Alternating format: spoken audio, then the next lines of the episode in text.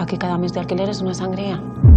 Después de un año de entrevistas, Javier tiene que tomar una decisión. Son cuatro paredes. Nada más. El puesto que tenemos libre es para gente que empieza. Ya, bueno, pero de alguna forma todos empezamos, ¿no? Lo siento.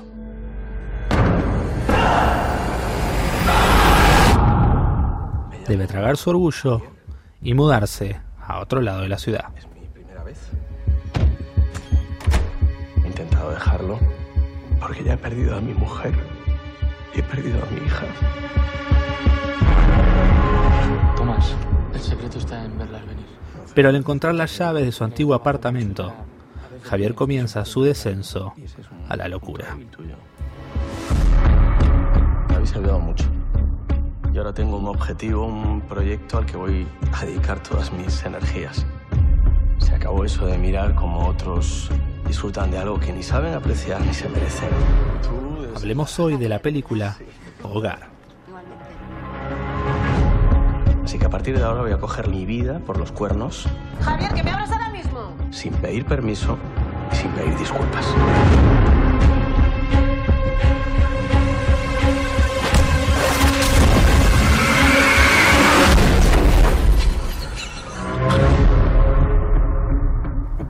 Hola gente, ¿cómo les va? Soy Matías y bienvenidos a lo que estaría siendo el primer episodio de OTS Podcast. El día de hoy vamos a estar hablando de una película española llamada Hogar.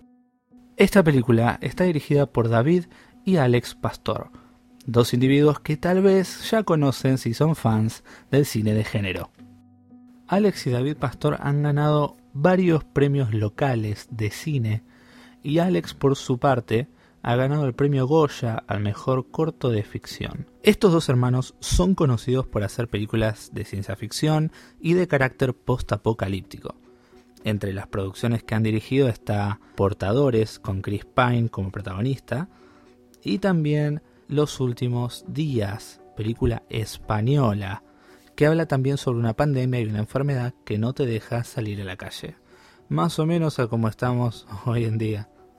Obviamente recomiendo ambas películas para que las quiera ver. Tengan en mente que si son un poquito susceptibles, en especial en esta época que estamos todos encerrados por el coronavirus, em, puede que tal vez no sea el mejor momento para ver los últimos días, ¿no? Más que nada por la temática que toca y por la situación actual. Si esas cosas no te molestan, te diría que le pegues una ojeada a la película, pero no estamos acá para hablar de los últimos días, sino que estamos acá para hablar de Hogar. Hogar es una película de thriller psicológico slash suspenso que tiene muchos aires a una película de cine de género. ¿Por qué estoy diciendo esto? Más que nada por la labor de la inverosimilitud de la historia cómo hacer creer al público que lo que está pasando es real. ¿A qué quiero llegar con esto? A ver, estos dos directores han dirigido películas en mundos exagerados. El cine de género por naturaleza es exagerado.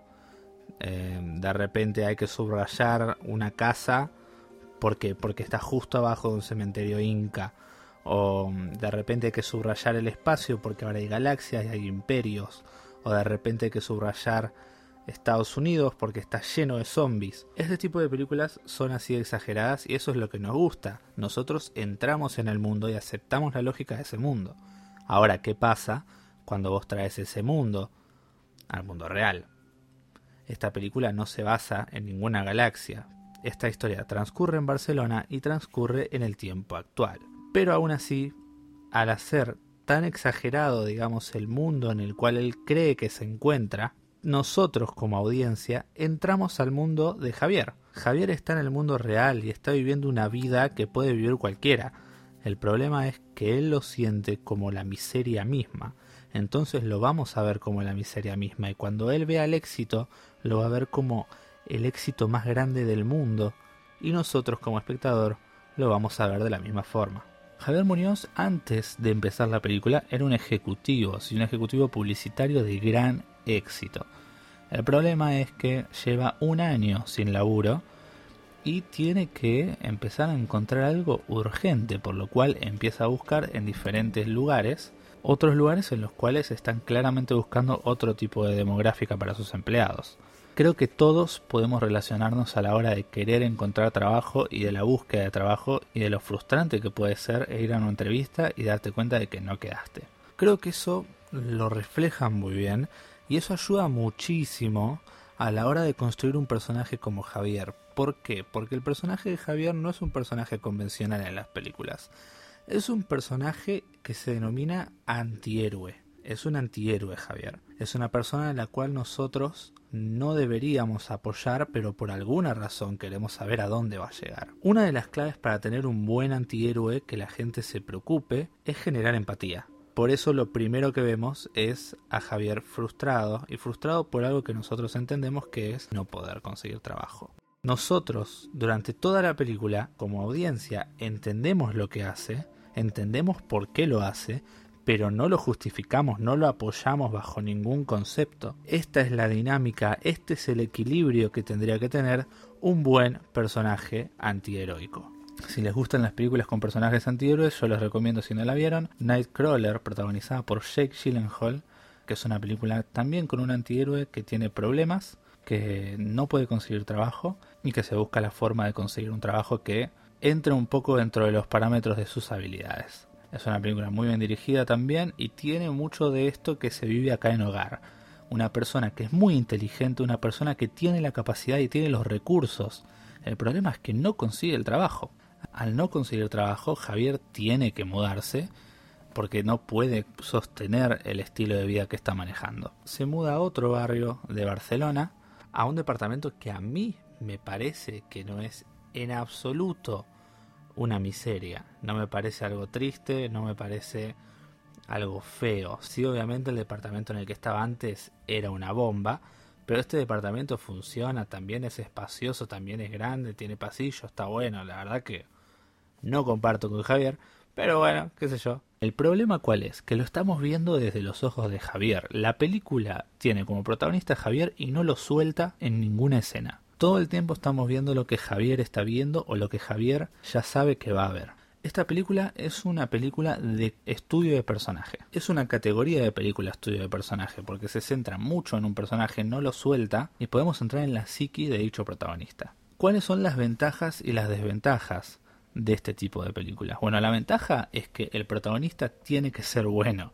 O sea, si el actor no logra interpretar un buen papel de un estudio de un personaje, ya de por sí el 90% de las veces es porque el actor no es bueno y no lo digo para tirar beef, lo digo de verdad, eh, para mí que una película de estudio de personaje que durante una hora y media o dos horas desarrollen un personaje y no lo puedas interpretar, tiene que estar o muy mal escrito el personaje, lo cual es raro en este tipo de películas, o el actor no lo puede llevar a cabo. En este caso no estaría aplicando porque Javier Gutiérrez, el que interpreta el personaje de Javier Muñoz, es espectacular, ha dado una performance increíble y te crees al 100% todo lo que sucede en la pantalla gracias a él. Ahora, ¿cuáles son las desventajas de este tipo de película? Bueno, que hay poco desarrollo de los personajes externos a él, poco desarrollo de los secundarios. Y vos me podrás decir, bueno, Mati, pero eh, tienen desarrollo los personajes. Sí, obvio que tienen desarrollo. Durante la primera media hora nosotros podemos entender claramente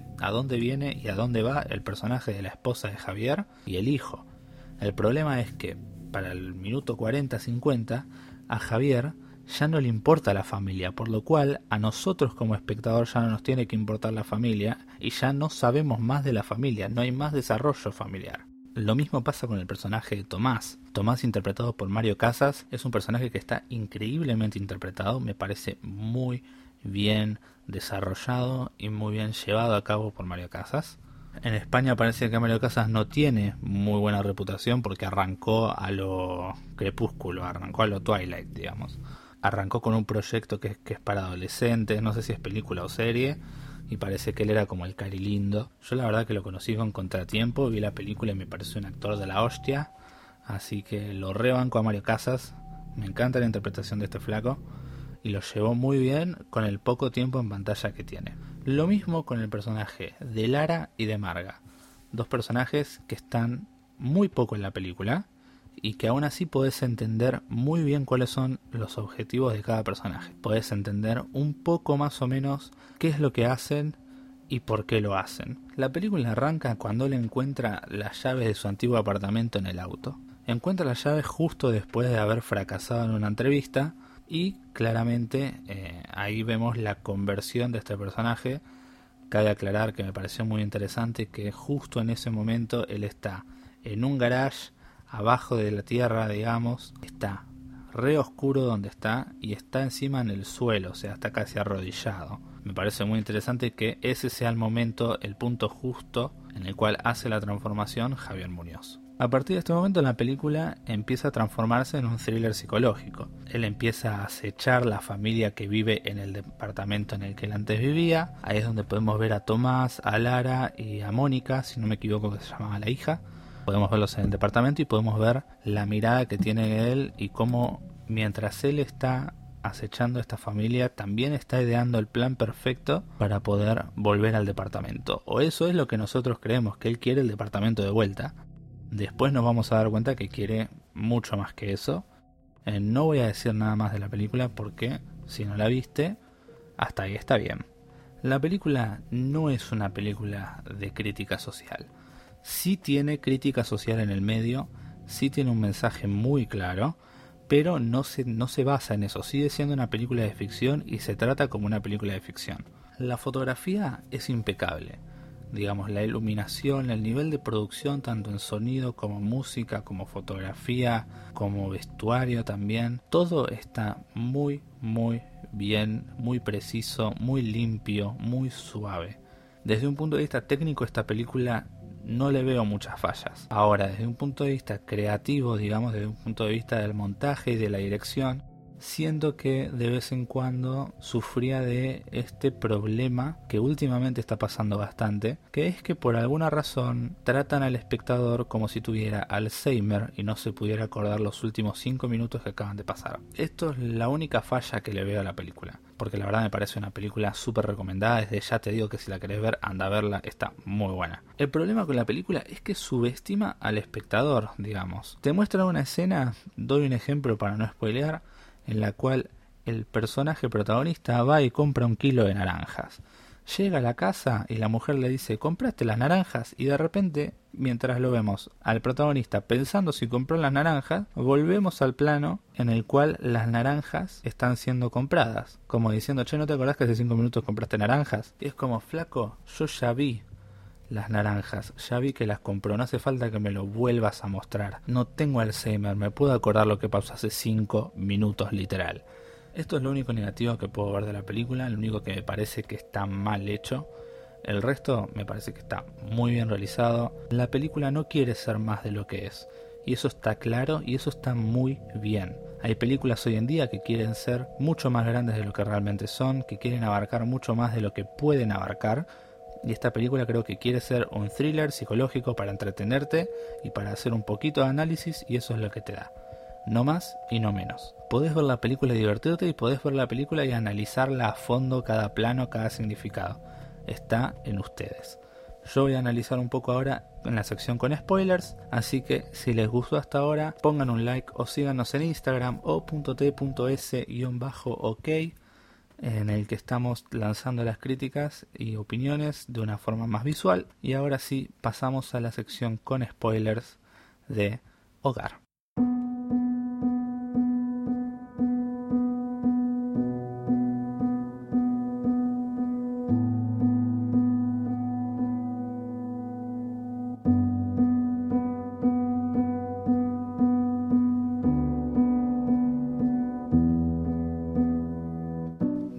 Señores, llegamos la sección con spoilers de hogar. Están avisados, a partir de ahora voy a hablar de partes de la película específicas y voy a hablar del final. Así que si no la viste, no sé por qué seguís acá todavía. Bien, hablemos un poquito de eh, escenas en particular. Vamos a hablar primero de lo técnico y después vamos a hablar de la trama. Remarcando un poco lo que ya había dicho de lo técnico, el hecho de la fotografía y de la dirección, que me parece fenomenal, es la escena con la computadora la escena en la cual Javier entra a la casa de Tomás y Lara, a su ex departamento, digamos, investiga un poco alrededor del departamento, se sienta en la computadora y recopila información de Tomás. Yo sé que tal vez hay gente que no se dio cuenta y está bien y está perfecto, pero a lo que voy es vean esa escena de vuelta si quieren, o si la vieron, tal vez se dieron cuenta de la cantidad de planos creativos que tiene esta película. Ustedes piensen que toda la escena en la cual él está en la computadora se puede haber solucionado con un plano general y tres planos y listo. Esta película tiene muchos planos que por alguna razón están, o sea, digamos, no son necesarios, pero nadie se queja porque están buenísimos. Tiene un montón de planos que son creativos, un montón de planos que se la juegan al contar la historia. Se nota que los directores tienen ganas de mostrar la película de una forma visual, pero de una forma más rica, de una forma más potente. No te quieren mostrar un plano general con un paneo y ya fue. Todas las escenas parecen cuidadas, todas las escenas parecen hechas con storyboard. Y sé que suena raro lo que estoy diciendo porque todas las películas tienen storyboard, el 90%. Pero a lo que voy es la creatividad que tiene detrás de cada plano y de cada escena y de cómo la llevan a cabo. Y eso me parece algo a destacar porque últimamente hay muchas películas que carecen de creatividad a la hora de mostrarte una escena y buscan la forma más fácil y rápida de hacerlo porque obviamente el tiempo es plata en la industria del cine. Bien, hablemos un poquito de dos cosas. Uno, la trama del jardinero. ¿Alguien me puede contar para qué estaba la trama del jardinero? O sea, el personaje del jardinero es hiperturbio, super turbina. Pero, más allá de eso, si te pones a pensar la historia, ¿qué aportó a la trama el jardinero? Absolutamente nada. A la trama, ¿eh? No estoy hablando del mensaje, no estoy hablando de la crítica social, estoy hablando de la trama. No aporta absolutamente nada a la trama. Nada aporta si vos sacas toda la secuencia del jardinero, te vas a dar cuenta de que Mario Casas sigue sin saber quién es Javier Muñoz, de que la familia sigue sin saber quién es Javier Muñoz, y de que Javier Muñoz sigue en el mismo lugar en el que estaba antes de la escena del jardinero. Ya está, no pasó nada. Lo único que cambió en la trama es que Mónica, la nena, ya no tiene una bombacha. Ya está, es todo lo que cambió. Sí, es returbio, sí, habla muy bien en respecto a la crítica social. Eso es todo, eso es todo lo que te aporta, nada más. Me parece súper innecesario, pero bueno, lo que quisieron agregar está ahí y no dura más de 10 minutos, está bien. Y después de lo que quería hablar claramente es el final. Un final que también está muy ligado con el principio, pero bueno, vamos a hablar de lo que sucede. Si viste películas de thriller sabrás que siempre hay un momento en el cual al protagonista que es súper inteligente y se las sabe todas y no se puede creer cómo es que todavía sigue sin estar en cana, Siempre hay un momento en el cual la caga, en el cual se olvida de algo, en el cual alguien lo cacha cometiendo el único error. Entonces la verdad que no sorprende a la hora de que vemos que la mujer encontró eh, el coso este de cacahuate y la caja de spray. No sorprende. Lo que sí me pareció muy interesante es cómo la abarca el flaco, cómo le dice que le va a cagar la vida y lo va a dejar en la calle. Una vez que termina toda esa escena, cuando llega a la casa, y saluda a la hija y después de saludar a la hija se acerca a su nueva esposa, le da un beso y él mira a la ventana al igual que la publicidad que vemos al principio y ahí la podrían haber cortado. Ahí podría haber terminado la película, literal. Ahí podrían haber puesto apagón, fade out, lo que sea y ya fue. Pero no, agregan un plano más. El plano es de atrás de Javier, el foco se empieza a ir de él y la canilla empieza a gotear. Javier se da cuenta en desenfoque y gira. Y ahí termina. Me pareció súper interesante, me pareció que habla muy bien de esta doble capa, este subtexto que tiene la película, que es mucho más interesante o igual de interesante que la película y el contexto en el que está. La película arranca con una frase que es la vida que mereces. La frase de la publicidad, una publicidad súper exagerada, al igual que toda la trama de la película, lo cual está muy bien. Y lo vemos a Javier orgulloso de la publicidad, y después de eso también lo vemos decir un par de palabras que son muy interesantes para el desarrollo de la película. El pelado lanza una frase como como la gente no tiene mucha imaginación, nosotros le decimos qué es lo que ellos tienen que soñar. Va por ahí la cosa, no me acuerdo muy bien la frase que le dice. Me acuerdo que le dice, yo no soy un vendedor, yo soy un soñador. Me acuerdo que le decía eso, pero después no me acuerdo qué más le decía. Eh, pero habla de eso, de cómo las personas que trabajan en marketing arman las publicidades diciéndonos a nosotros qué es a lo que tenemos que soñar. Y nosotros podemos ver claramente que en base a esas publicidades, el personaje principal no está contento con su vida. Y es un giro de tuerca bastante piola dentro de lo que es el antihéroe, porque nosotros estamos acostumbrados a ver un antihéroe que está viviendo en la miseria, un antihéroe que es pobre, que, le, le pegan todo el tiempo, un antihéroe que nadie quiere, que no tiene amigos, que no tiene familia. Y la verdad es que no es tan así. A este personaje lo vemos con una familia que lo quiere, porque vemos como la esposa lo sigue amando, lo sigue ayudando, lo apoya. Vemos como el hijo no lo odia, pero tampoco lo ama, pero no, no es que lo odia. Y vemos cómo está en un departamento que está muy bien. No lo vemos hundido en la miseria. Y eso me parece muy interesante porque no está hundido en la miseria, él lo ve de esa forma y por ende nosotros como espectador tenemos que verlo de esa forma. Es ahí cuando la música, el diseño de sonido empiezan a hacer su trabajo y nosotros empezamos a entender un poco más cuál es la visión de este personaje hasta que después hace el quiebre final cuando encuentra las llaves del apartamento anterior.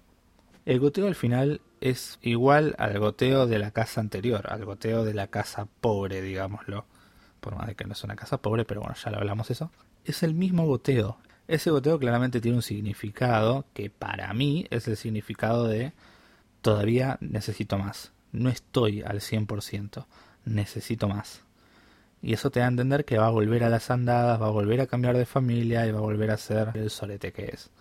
Ahora, hay otro significado que yo leí por ahí haciendo investigación por la película y es el hecho de que eh, la cañería no anda bien. No, mentira cualquiera. No, malardo, malardo el chiste. No, hay otro significado que es básicamente que él está en el éxito, lo consiguió, consiguió tener éxito, pero siempre va a estar ese goteo en su cabeza. Siempre va a sentirse culpable por la muerte que acaba de ocasionar y siempre va a sentirse culpable por la familia que dejó atrás. A mí me parece como que el personaje es lo suficientemente egoísta como para no pensar en esas cosas, pero puede ser, es un análisis bastante interesante. Me gustaría saber qué es lo que pensás vos, me podés mandar un mensaje al Instagram o me podés mandar un mensaje a través de esta plataforma que todavía no sé usar, así que te recomendaría Instagram. Y hasta acá llegamos por el día de hoy, hablamos muy bien de la película, hicimos un análisis, vimos lo positivo y lo negativo de la película, lo mejor y lo peor. Y desde ya que para los que no vieron mi posteo de la cuenta de Instagram, yo a esta película le pongo un 9. Me parece una muy buena película. ¿Está un poco inflada la nota? Para mí que sí, está inflada, pero porque yo personalmente amo los thrillers psicológicos, amo al actor que protagoniza y amo al actor también que hace el secundario. Javier Gutiérrez y Mario Casas me parecen actores de la hostia, entonces sí puede que esté un poco inflada la nota, si me pongo muy muy objetivo le pondría un 8, 8.50, pero para mí es un 9. A mí me encanta, la voy a volver a ver, obviamente, hasta que Netflix me la saque, porque Netflix es un botón y te saca las películas después de dos años y nunca termina las temporadas. Es un hijo de puta, pero lo queremos igual. Muchas gracias por escuchar si llegaste hasta acá. Este es mi primer podcast, estoy muy emocionado, pero todavía me falta arreglar un montón de cosas. Así que si ves que este podcast no tiene la calidad de los otros que escuchás, te pido disculpas, ya voy a llegar ahí. Desde ya que nos estamos viendo muy pronto con otra película. Soy Matías Civils y esto fue OTS Podcast.